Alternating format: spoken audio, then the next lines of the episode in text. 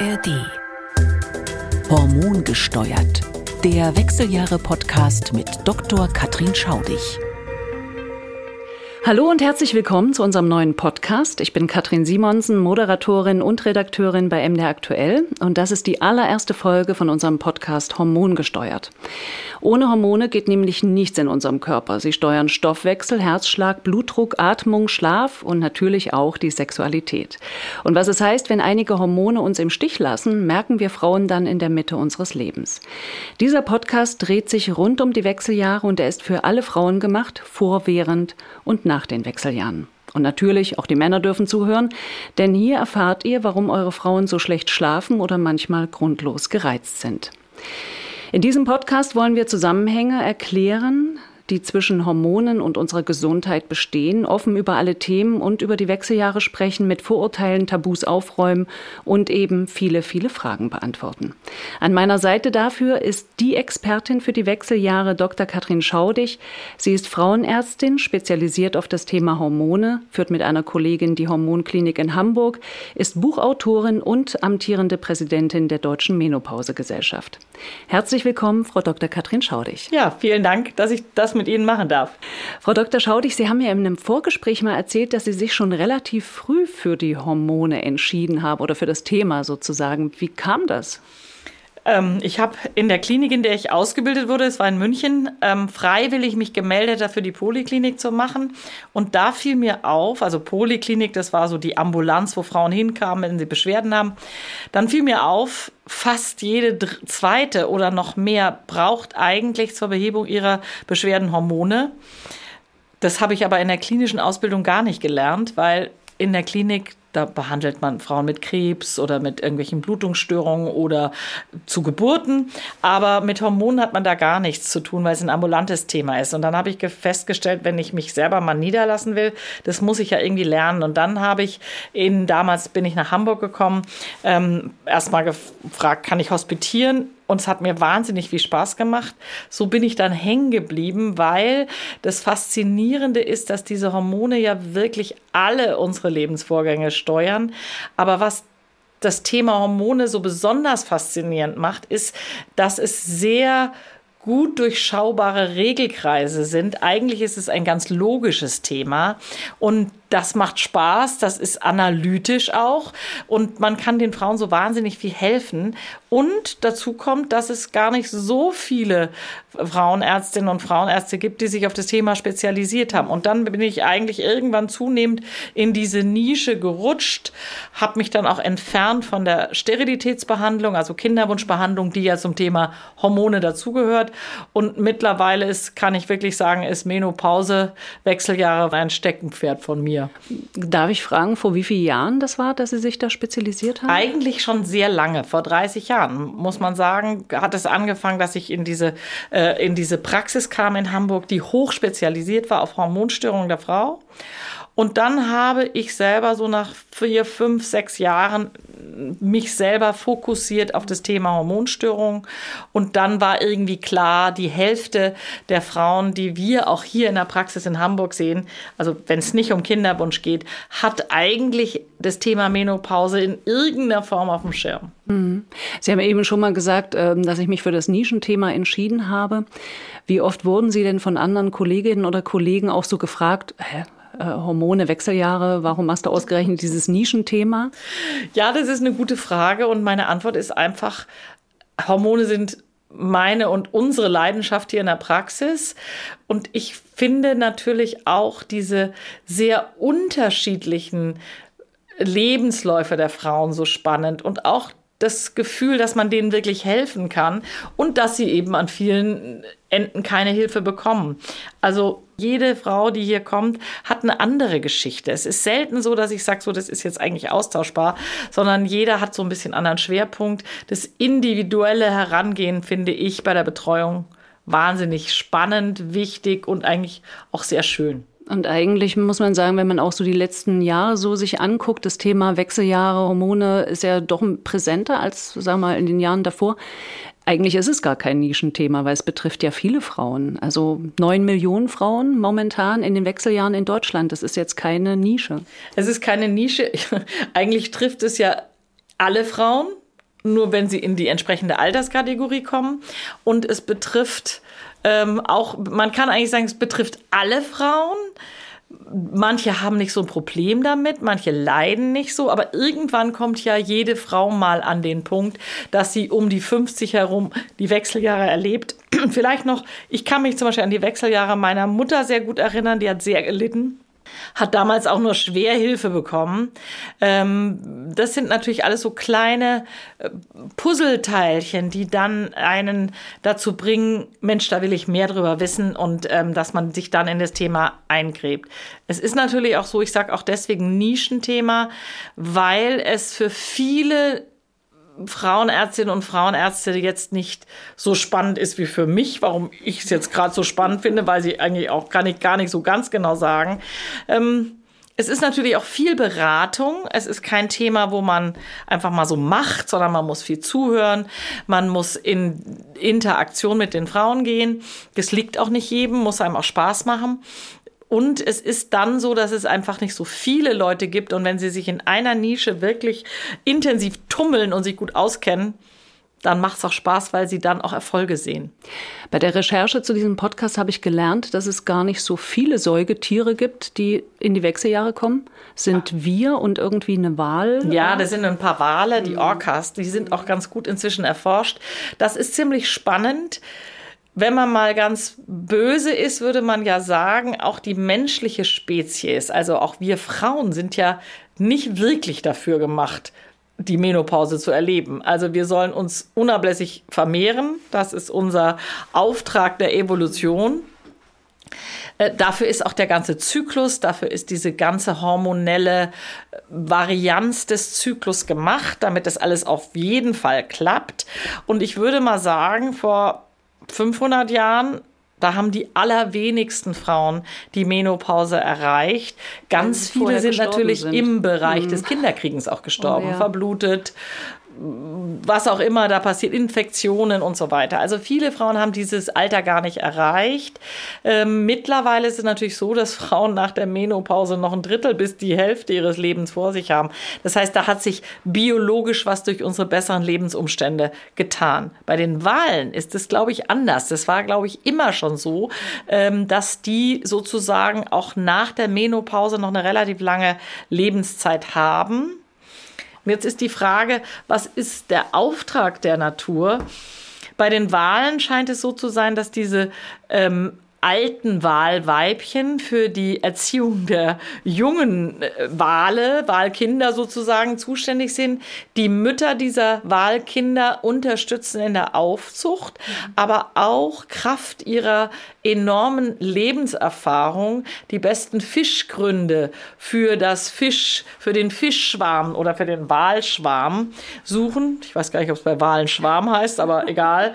Walrudel, keine Ahnung. Ähm, und Herde, das ich glaube Herde. Herde. Ja, das Herde, Walherde. Genau, und ähm, das finde ich total spannend, dass die tatsächlich eine echte Funktion haben und auch eine Führungsrolle in dieser Population einnehmen. Und es gibt Studien dazu, was ich super spannend finde, dass die Wahlkinder, deren Großmütter früher sterben, dass die auch eine schlechtere eigene Überlebenszeit haben. Also das heißt, es braucht die Großmütter.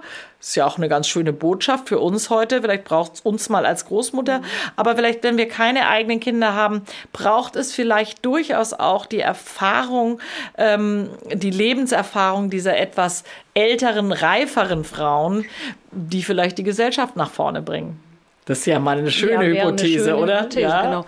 In der Realität sieht es aber so aus, äh, wir werden unheimlich alt, wir Frauen, aber auch unheimlich krank. Ne? Also auch eben dadurch, dass wir uns dass so viele Jahre dann das Östrogen und das Progesteron fehlen.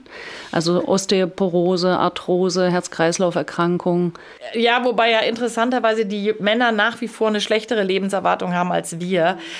Ich denke, die Medizin geht ja im Moment ganz stark in die Richtung, wie können wir bei einer langen Lebenserwartung auch die Qualität des Lebens verbessern. Also es geht ja nicht nur darum, dass wir möglichst alt werden, sondern dass wir möglichst gut alt werden.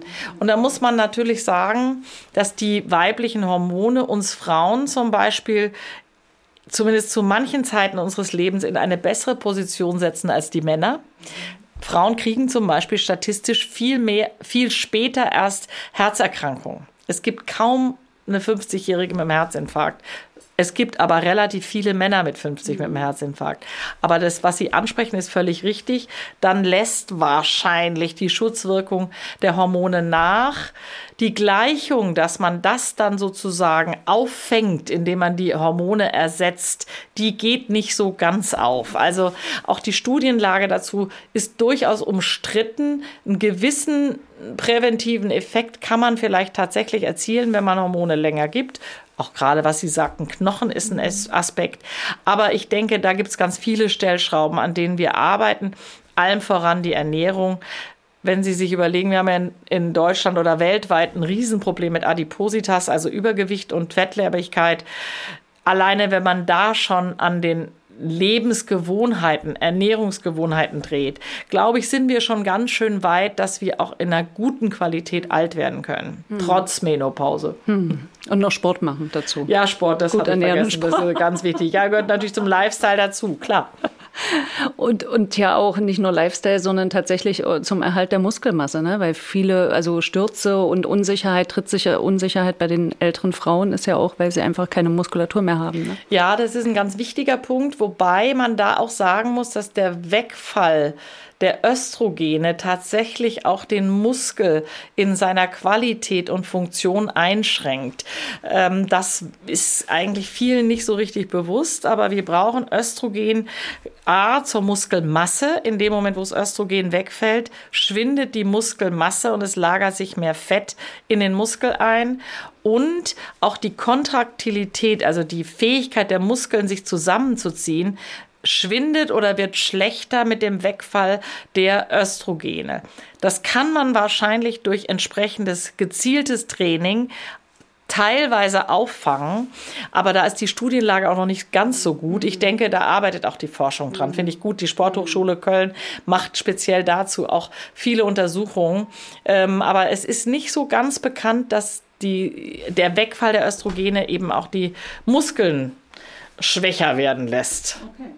Und jetzt können Sie natürlich auch überlegen, wenn der Muskel schwächer wird, dann üben wir auch unsere, beüben wir unsere Knochen weniger.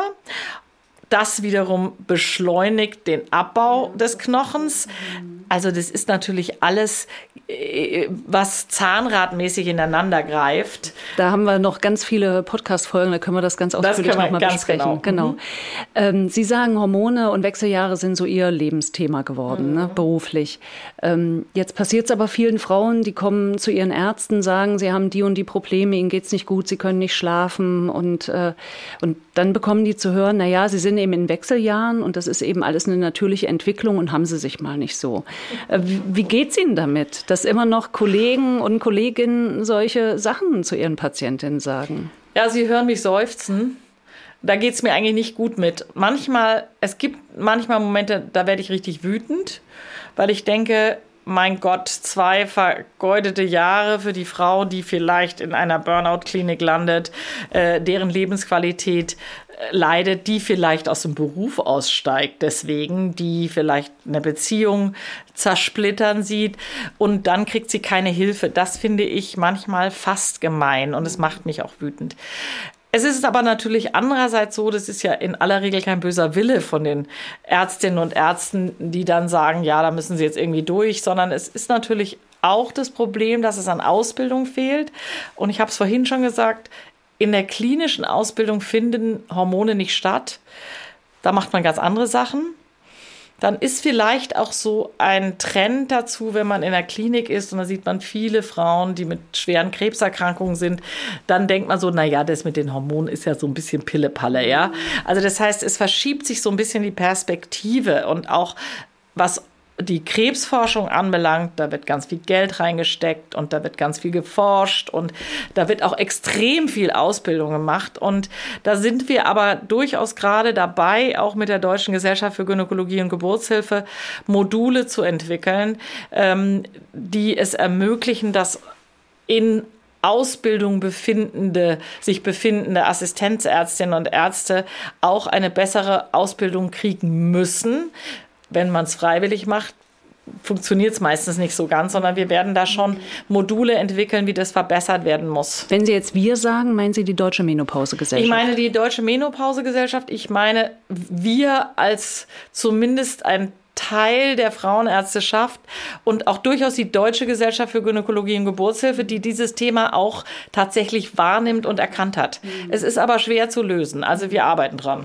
Dieses Drama, von dem wir sozusagen gerade schon äh, gesprochen haben, ne? also äh, Symptome zu haben und zu merken, es geht mir schlecht, ich schaffe meinen Job nicht mehr, ich bin gereizt oder ich bin auch nicht mehr so stressresistent. Manche Frauen bekommen ja auch wirklich körperliche schwere Symptome. Mhm. Was erleben Sie da in Ihrer Klinik? Was sind da so die, die, die Fälle sozusagen, die bei Ihnen dann am Ende landen?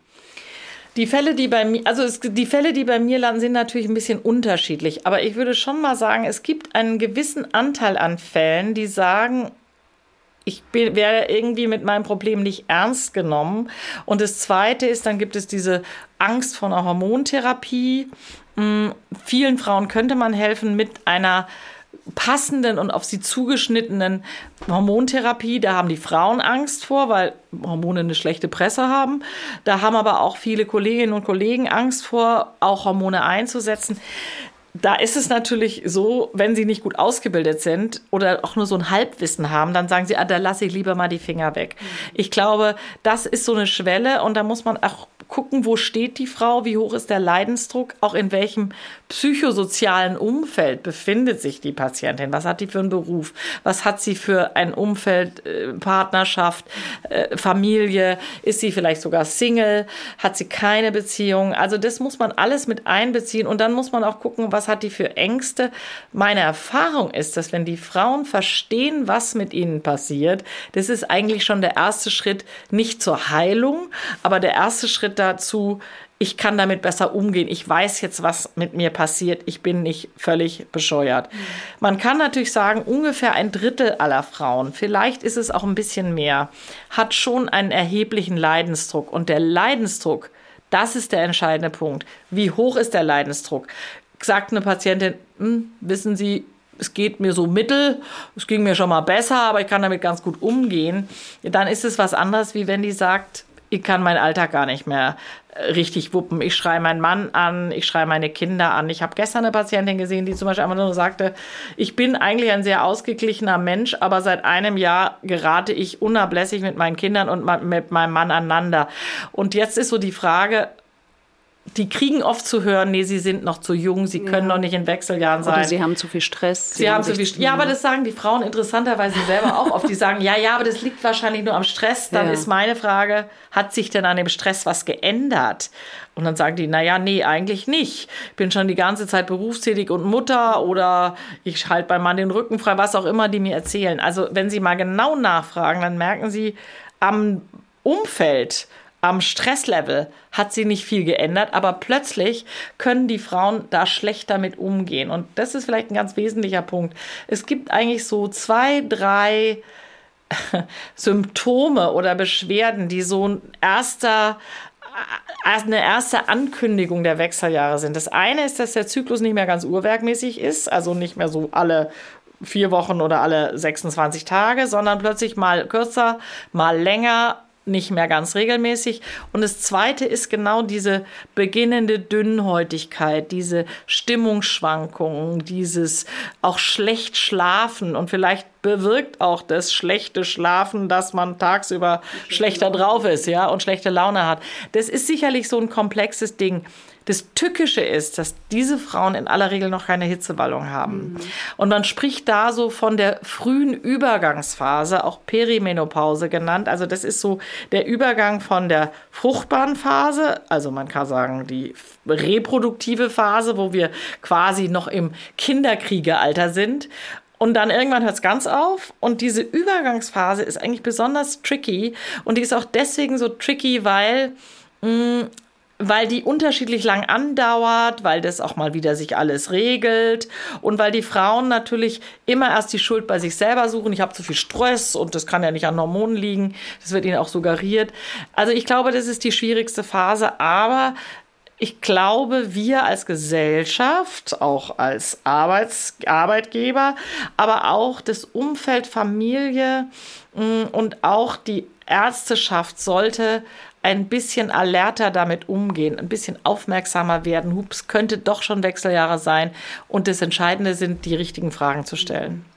Na, das Problem ist ja auch, dass dann, äh, wenn die Frau, sagen wir mal, schon Ende 40, Anfang 50 ist, dass dann oft gesagt wird, na ja, ihre Kinder sind jetzt aus dem Haus gegangen und das ist jetzt eine neue Phase und, und sie müssen erst mal wieder zu sich finden. Also wie gefährlich ist es sozusagen, dann nicht äh, die Symptome auch den, den, der richtigen Ursache zuzuordnen? Ja, das ist, das ist, da haben Sie völlig recht, das ist auch schwierig. Wobei heutzutage kriegen die Frauen ihre Kinder ja ein bisschen später. Also früher sprach man dann immer von dem Empty Nest Syndrom. Also Frauen haben mit 30 ihre Kinder gekriegt, mit 20 verlassen die das Haus. Heute kriegen die Frauen vielleicht die Kinder erst mit 35 oder noch später. Dann trifft Pubertät auf Wechseljahre. Auch eine sehr explosive, eine explosive Mischung und ein explosives Auseinandertreffen. Ähm, also da gibt es verschiedene Modelle. Meine Erfahrung ist, dass durchaus auch gerade diese Lebensphase eine Möglichkeit des Neustartes ist, was ich auch als eine gute Option finde. Vielleicht gerade, wenn die Kinder selbstständiger werden, aus dem Haus gehen, dann haben die Frauen auch mehr Freiräume. Die sollte man nutzen. Das ist natürlich total gemein, wenn dann dieses, diese neuen Freiräume plötzlich nicht genutzt werden können, weil es einem so schlecht geht. Mhm. Und das ist natürlich auch nochmal äh, ein besonderer Punkt, den man, finde ich, berücksichtigen muss. Also auch was die Beziehung anbelangt, muss man da auch noch mal nachhaken. Die Sexualität, Sie haben es vorhin schon angesprochen, verändert sich auch häufig in dieser Phase. Da ist es ganz wichtig, dass man in den Dialog mit dem Partner geht. Und man muss auch im Dialog mit den Ärzten und Ärztinnen gehen. Und die Ärztinnen und Ärzte müssen auch bereit sein, diesen Dialog zuzulassen. Das ist, äh, also es ist schon sehr komplex. Aber ich glaube, die ersten Anzeichen, eine Patientin hat mal zu mir gesagt, gestern bin ich in Tränen ausgebrochen, weil mein Lieblingsbrot ausverkauft war.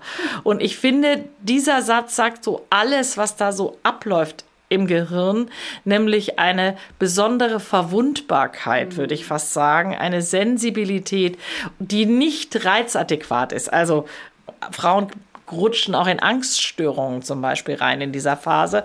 Und ähm, was ich vorhin schon gesagt habe, der Burnout, ich suche immer noch mal eine Statistik, wie viele Frauen eigentlich in den Burnout-Kliniken prozentual in den Wechseljahren sind. Meine Fantasie ist überproportional viele. Auch da kann man natürlich sagen, naja, die haben jetzt 20 Jahre Stress hinter sich und Kinder und Doppelbelastung und Beruf oder vielleicht auch keinen Beruf, vielleicht auch gerade, dass sie keinen Beruf haben, stürzt sie dann in die Verzweiflung, weil plötzlich sind die Kinder weg und man hat keine ja, Inhalte vielleicht mehr. ist es eben aber auch eine Mischung. Ne? Ja, also zum Mischung. einen die Veränderungen im Leben und zum anderen die hormonelle Veränderung. Ja. Dann kulminiert sozusagen alles. Ja, ne? dann kommen natürlich auch die Eltern oft in die Phase, wo man sich mehr kümmern muss, die einen mehr brauchen. Es kann ja auch einfach zeitlich eine Belastung sein, ob man es nun gern macht oder nicht, aber es belastet natürlich. Also da kommt schon viel aufeinander.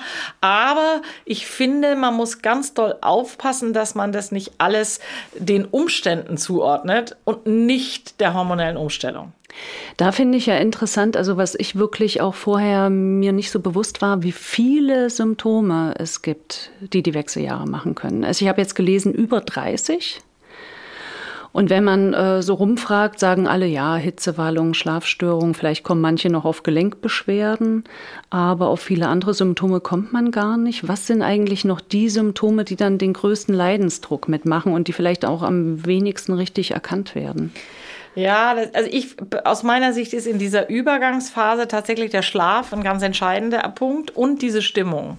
Und die, diese Probleme mit der Psyche, die können sich ja sehr unterschiedlich äußern. Ja, die können in depressiven Verstimmungen kommen, in aggressiven äh, Streitsüchten, äh, das kann alles möglich sein. Diese Ängste, Angststörung, richtige Panikattacken, auch das habe ich schon erlebt. Ich, was auch ein häufiges Symptom ist, was auch ein bisschen unter unterschätzt wird, sind so Herzklopfen, so Herzklopfattacken. Mhm. Ähm, erinnere mich immer noch an eine äh, äh, Kollegin, die mit mir in der Schulkantine Brötchen schmierte und die dann mit dem Notarzt, die war selber Ärztin, ins Krankenhaus kam, weil sie dachte, sie hat einen Herzinfarkt. Es war dann gar nichts. Es war lediglich äh, komische Herzsymptomatik. Da muss man natürlich auch wieder aufpassen. Da darf man nicht sagen, sind jetzt die Hormone, sondern man muss natürlich checken, hat die nicht wirklich was.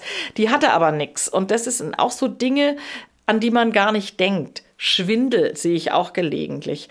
Aber sie, Ihre Frage war ja, was ist das häufigste? Das häufigste ist nun mal Schlaf und die Stimmung. Regel wird unregelmäßig. Die Hitze kommt erst mit einer gewissen Latenz. Und ansonsten sage ich immer, es gibt eigentlich kein Symptom, was nicht sein kann, wenn es einen eindeutig zeitlichen Zusammenhang gibt. Manche Frauen kriegen Bluthochdruck auf einmal? Ja, manche Frauen kriegen, kriegen völlig richtig Bluthochdruck. Dann viele klagen über eine Gewichtszunahme. Interessanterweise lässt sich das in Studien nicht belegen. Also den, nach den Studien nehmen die Frauen nicht zu, beziehungsweise nehmen kontinuierlich immer weiter zu. Hm, dann denke ich immer, ja, aber die erzählen mir doch alle in der Sprechstunde. Ich habe jetzt im letzten Jahr mal fünf Kilo zugenommen. Also da ist schon ganz viel ähm, Diabetes Problem drin. Diabetes kommt aber erst später, nicht in dieser frühen Übergangsphase. Diabetes kommt eigentlich dann, wenn die doll zugenommen haben, die Wechseljahre vorbei sind, der Östrogenmangel den Diabetes begünstigt. Das ist so. Ähm, das sind erst so Späterscheinungen. Was auch eine eher spätere Erscheinung ist, ist trockene Scheide, wird von von vielen Frauen gar nicht erkannt, dass es was mit den Wechseljahren und dem, und dem äh, Mangel an Hormonen zu tun hat. Das bewirkt natürlich wiederum Stress in der Beziehung, wenn der Sex wehtut ähm, und man dauernd Entzündung kriegt, dann hat man auch keine Lust mehr darauf. Das beeinträchtigt die Beziehung. Und Harninkontinenz ist auch ein Problem. Ne? Harninkontinenz ne? ist nicht unbedingt ein Wechselgassymptom, sondern hat dann eher was mit dem Alter zu tun. Da gibt es verschiedene Formen zum Beispiel Stressinkontinenz, dass man beim Husten, Lachen, Niesen ein bisschen Tröpfchen verliert. Das ist tatsächlich kein Hormonproblem. Aber dieses, die sogenannte Dranginkontinenz, dass man plötzlich ganz doll muss und es nicht mehr bis zum Klo schafft, das ist durchaus hormonell bedingt. Auch vermehrte Harnwegsinfekte, nach dem Sex besonders, aber auch spontan. Das sind auch alles so Symptome, die damit zusammenhängen. Sie haben die Gelenkbeschwerden erwähnt. Ähm, das ist tatsächlich auch ein Problem, was man bei der ein oder anderen Patientin durch zum Beispiel eine Hormontherapie beheben kann. Und das Problem ist, viele dieser Symptome haben ja auch sonst eine Bedeutung im ganzen Leben. Es gab mal eine Studie, ich wenn ich mich richtig entsinne, aus Dresden. Die haben zum Beispiel gesagt, ja, aber Depressionen und Schlafstörungen haben Menschen ab 14 bis ins hohe Alter. Ähm, und es sind nur die Hitzewallungen, die eindeutig mit dem Thema Wechseljahre verknüpft sind. Aber man muss einfach gucken, wenn ich jemand habe, der 40 Jahre lang super gut geschlafen hat und plötzlich sagt, ich schlafe jetzt gar nicht mehr, dann muss man schon so ein bisschen hellhörig werden und sagen, hm, das ist ja komisch. Ähm, das Gleiche gilt auch für depressive Verstimmung. Da ist es allerdings so, dass Frauen, die in ihrer Vorgeschichte depressive Episoden hatten, sehr zu prämenstruellem Syndrom gelitten haben, oder auch so einen Baby Blues hatten, die haben auch ein höheres Risiko in den, in den Wechseljahren depressiv zu werden. Ich finde, besonders tricky ist zu unterscheiden, was hat jetzt wirklich gar nichts mit den Wechseljahren zu tun mhm. und was ist ein Wechseljahrssymptom oder was wird einfach verstärkt durch die Wechseljahre. Also das sind ja im Grunde diese drei Dinge und das muss man so ein bisschen sortieren. Mhm. Das ist nicht immer leicht. Mhm.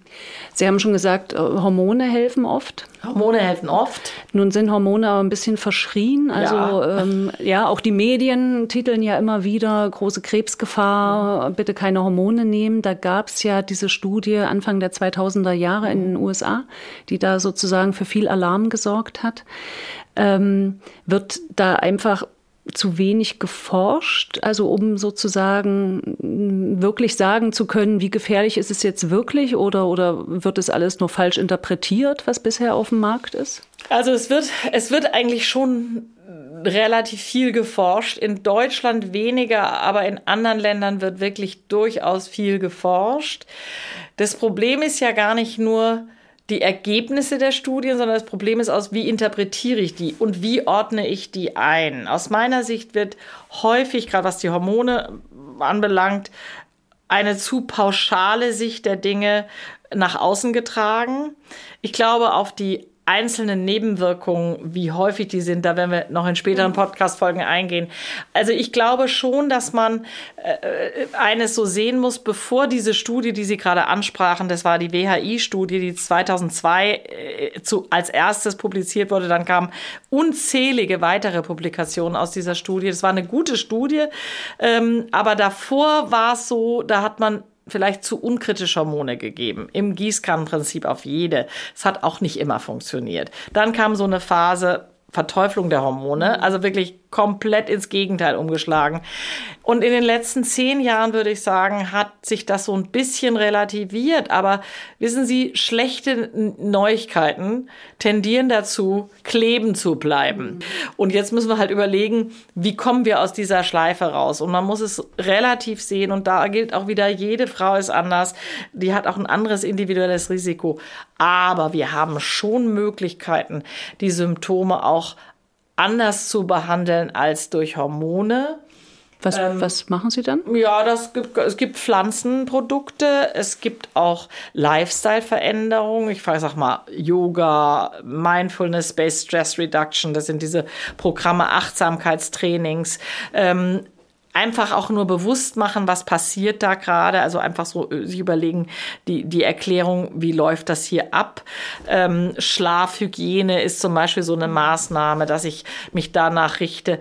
Dann zum Beispiel Sport bringt gegen die Hitzewallung jetzt ehrlich gesagt nicht so viel, ist aber gut für Stimmung und ähm, auch für den Schlaf. Also es gibt schon viel, was man machen kann es bleibt trotzdem eine Gruppe von, ich würde mal sagen, Drittel der Frauen über, dann nützt es alles nicht so wirklich was. Und denen muss man unbedingt helfen. Es gibt auch tatsächlich Frauen, die gar nichts merken. Ne? Es gibt tatsächlich Frauen, die gar nichts merken. Es gibt auch Frauen, die wenig merken und sagen, das will ich auch nicht aushalten. Ich will jetzt was machen. Die muss man schon aussehen. Die gibt es auch.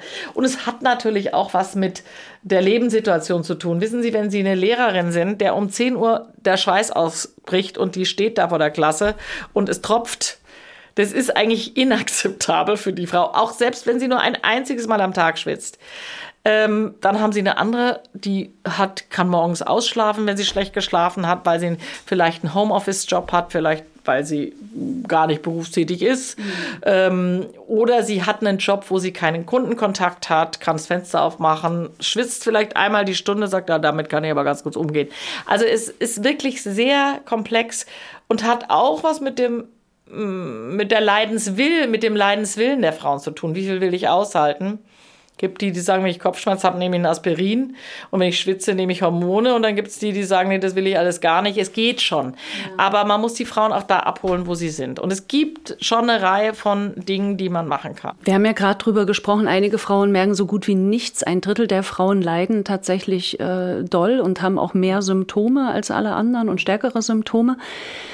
Gibt es da eigentlich Erkenntnisse, woran das liegt? Also sind das Frauen, die, sagen wir mal, besonders dünn sind oder besonders dick sind? Oder sind das Frauen, die besonders gestresst waren äh, in ihren letzten Lebensjahrzehnten davor? Oder die vielleicht auch nicht gut auf ihren Körper geachtet haben, weil sie viele Diäten gemacht haben zum Beispiel.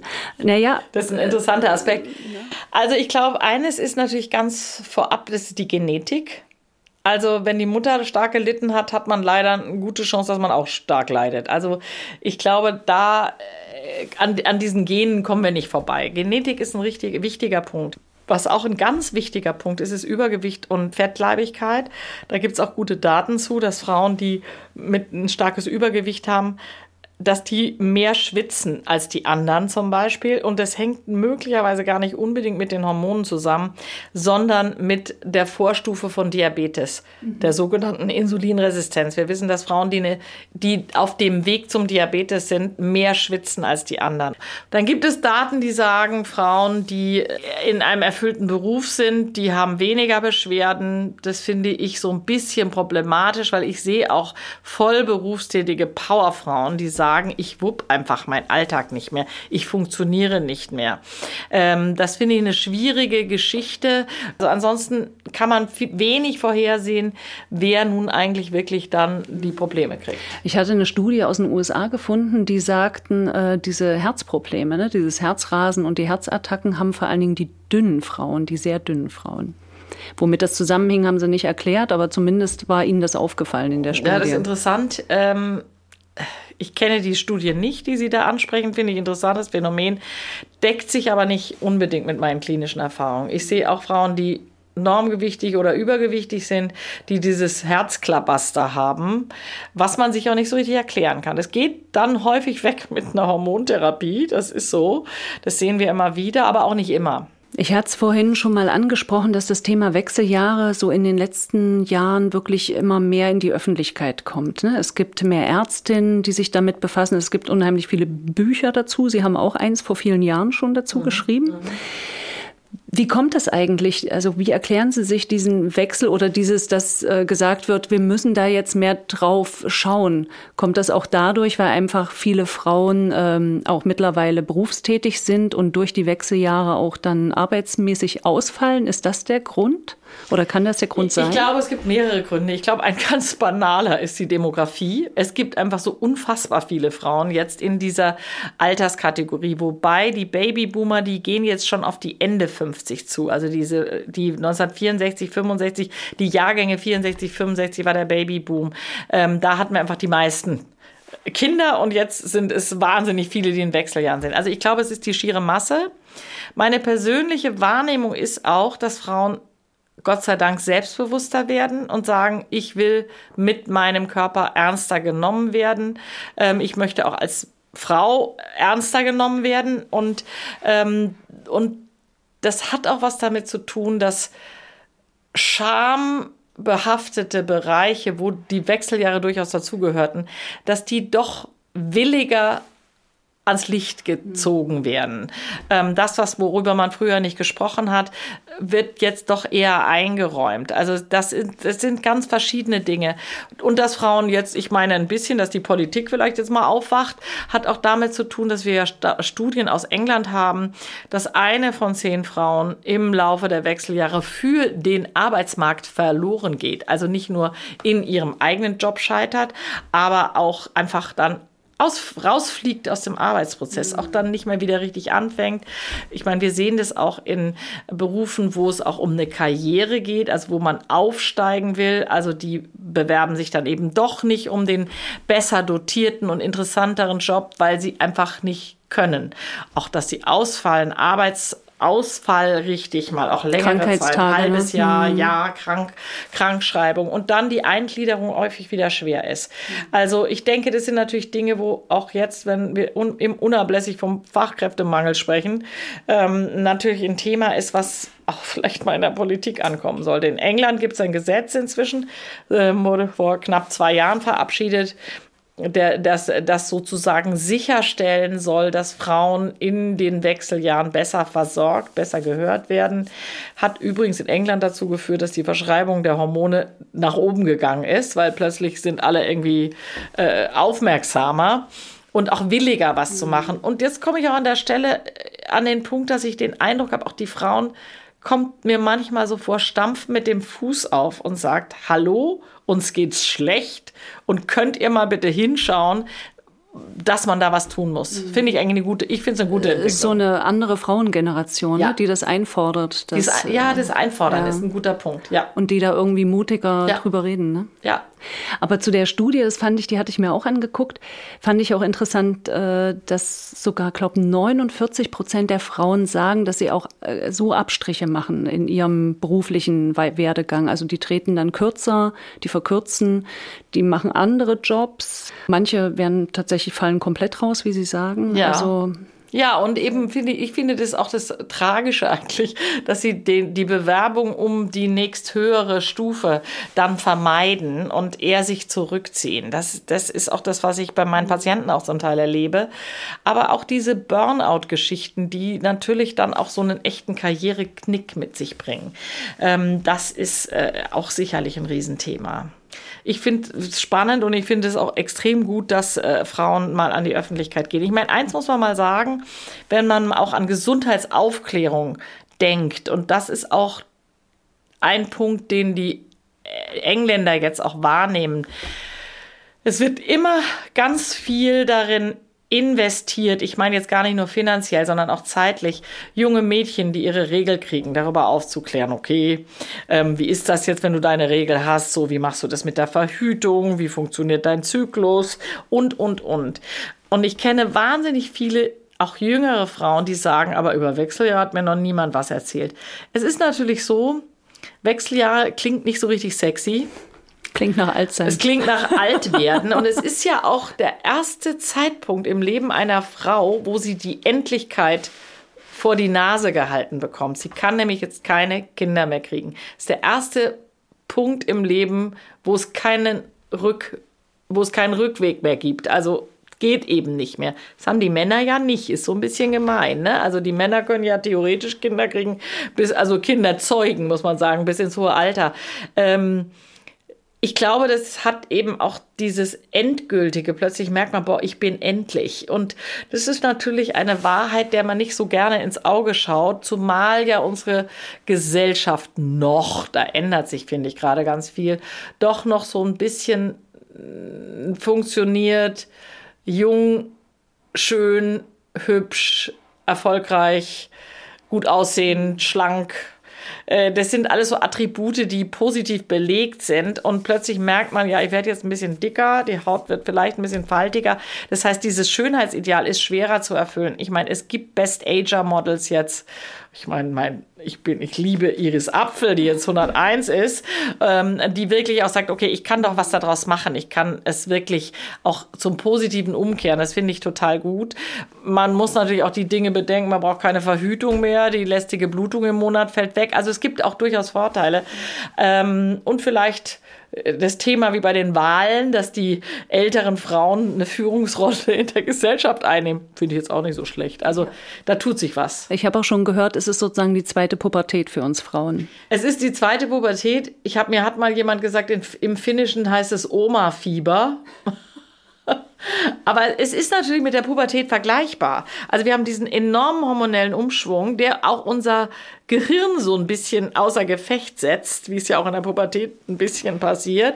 Der Punkt ist natürlich, bei der Pubertät weiß man, ah, es geht jetzt nach vorne.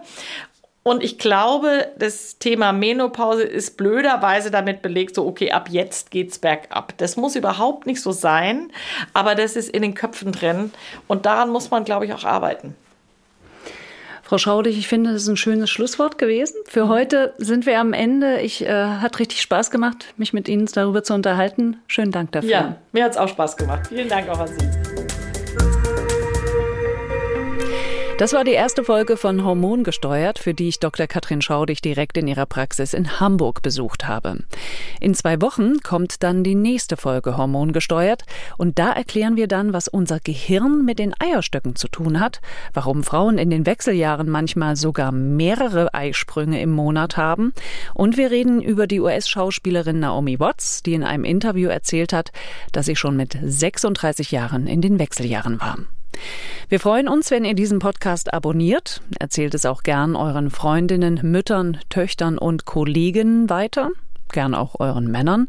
Und wenn ihr Fragen zu Hormonen und den Wechseljahren habt, dann schreibt eine Mail an hormongesteuert.mdraktuell.de. Diesen Podcast bekommt ihr werbefrei in der App der ARD Audiothek und überall, wo es Podcasts gibt. Und zum Schluss noch ein kleiner Tipp von mir. Wenn ihr euch auch für andere Gesundheitsfragen interessiert, wie zum Beispiel, ob bestimmte Süßstoffe das Krebsrisiko erhöhen oder ob KI bald der bessere Arzt ist, dann hört doch mal rein in den Podcast Kekulis Gesundheitskompass. Da spricht meine Kollegin Susanne Böttcher alle 14 Tage mit Professor Alexander Kekuli über aktuelle Fragen der Gesundheitspolitik oder neue Studien von Alzheimer bis Allergien. Hormongesteuert der Wechseljahre-Podcast mit Dr. Katrin Schaudig.